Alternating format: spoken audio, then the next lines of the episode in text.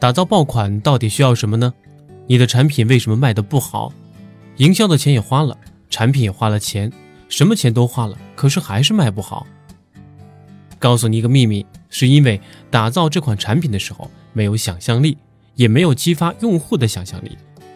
爆款不一定是企业自己打造的，一定是用户打造的。真正的爆款一定要注重用户力。用户后面是什么呢？是企业的营销力、产品力、内容力。但是所有的爆款最终只有一个推爆者——用户，没有成为爆款，也是因为用户不喜欢。我们打造爆款的时候，看的更多的时候是这个产品用户会不会感兴趣。怎么成为用户感兴趣的产品呢？非常简单，就三个字：想象力。就是你能不能激发用户的想象力。当互联网技术的连接、工业产品广义的出现，工业产品的溢出，导致我们有一万款杯子可选，十万款椅子可选，每天都有五百万部电影可选。我们还要什么呢？其实消费者就需要一个东西：你能不能给我想象力？想象力的背后就是我对你感不感兴趣。这个是在卖兴趣，而不是卖功能。这个时代，当一个品牌没有想象力提供给用户的时候，创新就没有了。创新是你给用户的想象力。想象力起源于细胞的无规则的运动，属于人类的最高思维。无规则运动是 idea 灵感。如果没有这些，你的产品就缺乏一个东西——想象力。别说你的产品缺营销、缺用户、缺技术，那些都是可以来的，就缺一个概念。想象力，想象力到底是谁给的呢？一般来说，想象力都是企业的领导者发起的，很少是底下的一个员工发起的。因为想象力背后是巨大的改变，是对产品定位的巨大改变。大家一定要质疑自己有没有想象力。你的公司做得好，也是因为这个；做得不好，也是因为这个。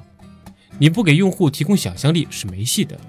消费升级就是消费者想象力的升级，根本不是消费者兜里有钱了。在工业时代，一个品牌告诉消费者“跟我走”，消费者就买单，跟他走。但是今天，消费者的想象力逐步比品牌高了。这个时代，第一个背景是消费升级，而消费升级还有一个大背景是全球性的消费升级，因为是从工业时代到互联网时代，再到想象时代的整个升级。机会也在这里，消费升级会让一批传统的企业 over，这是因为一代品牌的老化，他们根本抓不住消费者的想象力。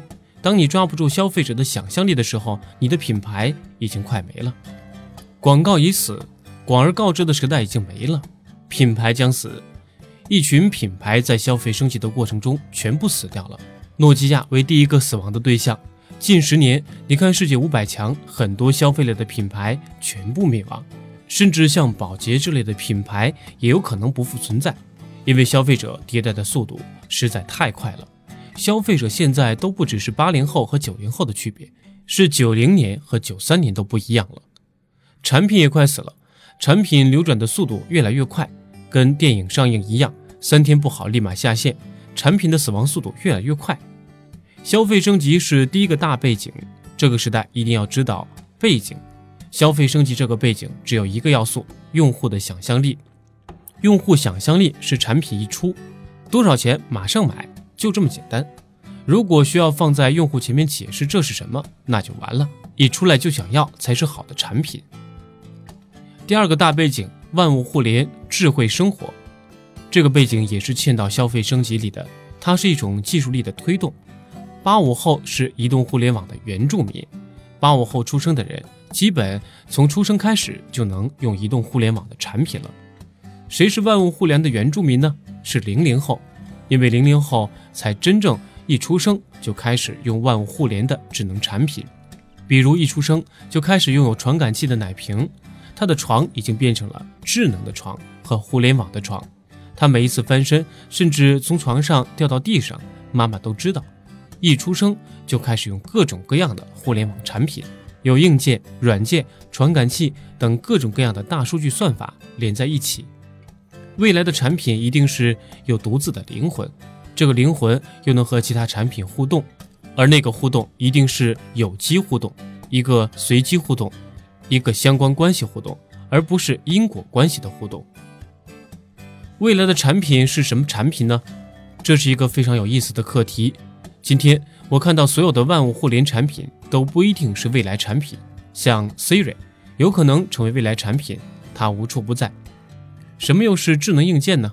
很多人说智能硬件是一种技术，是一种数据，一种算法，是一种网络体系。其实都错了。智能硬件、智慧产品是一种生活方式。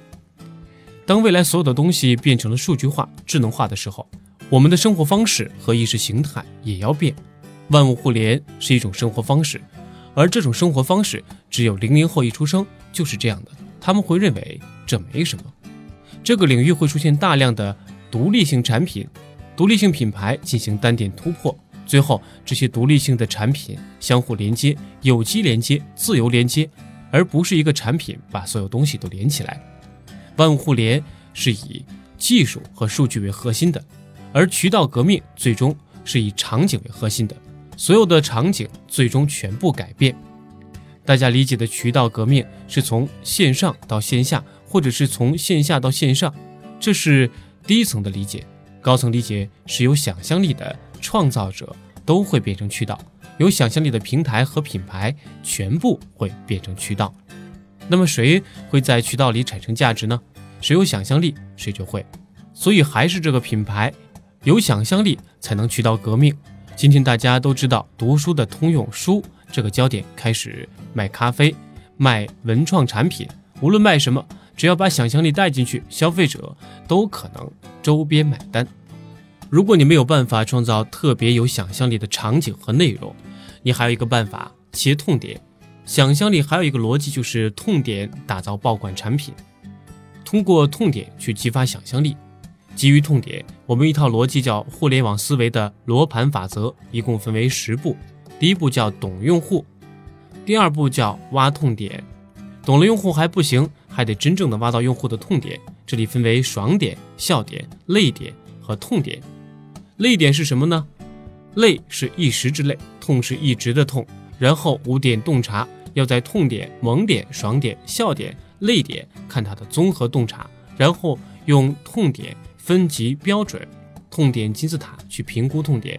有时候很多人只挖到了一个痛点。第三个就是讲故事，懂完用户，赶紧接着挖痛点，往深挖。我们刚开始是挖土，再往下挖可能是水，再往下可能是矿，再往下可能是油，再往下可能是钻石。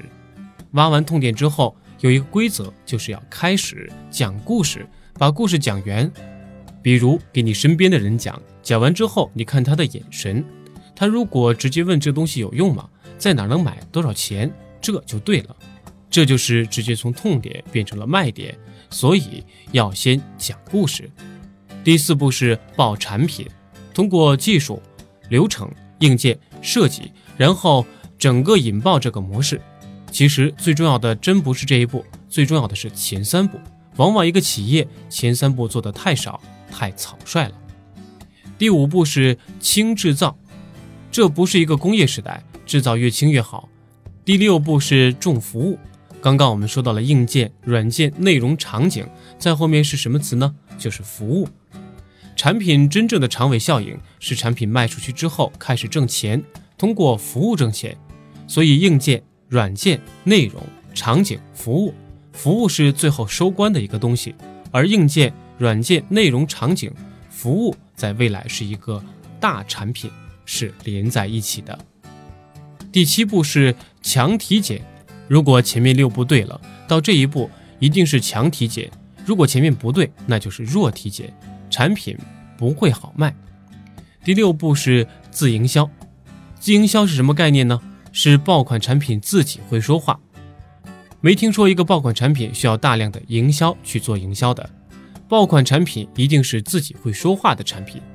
第九步是爱互动，整个产品最需要有互动体系，跟用户互动，最后才能让粉丝聚集。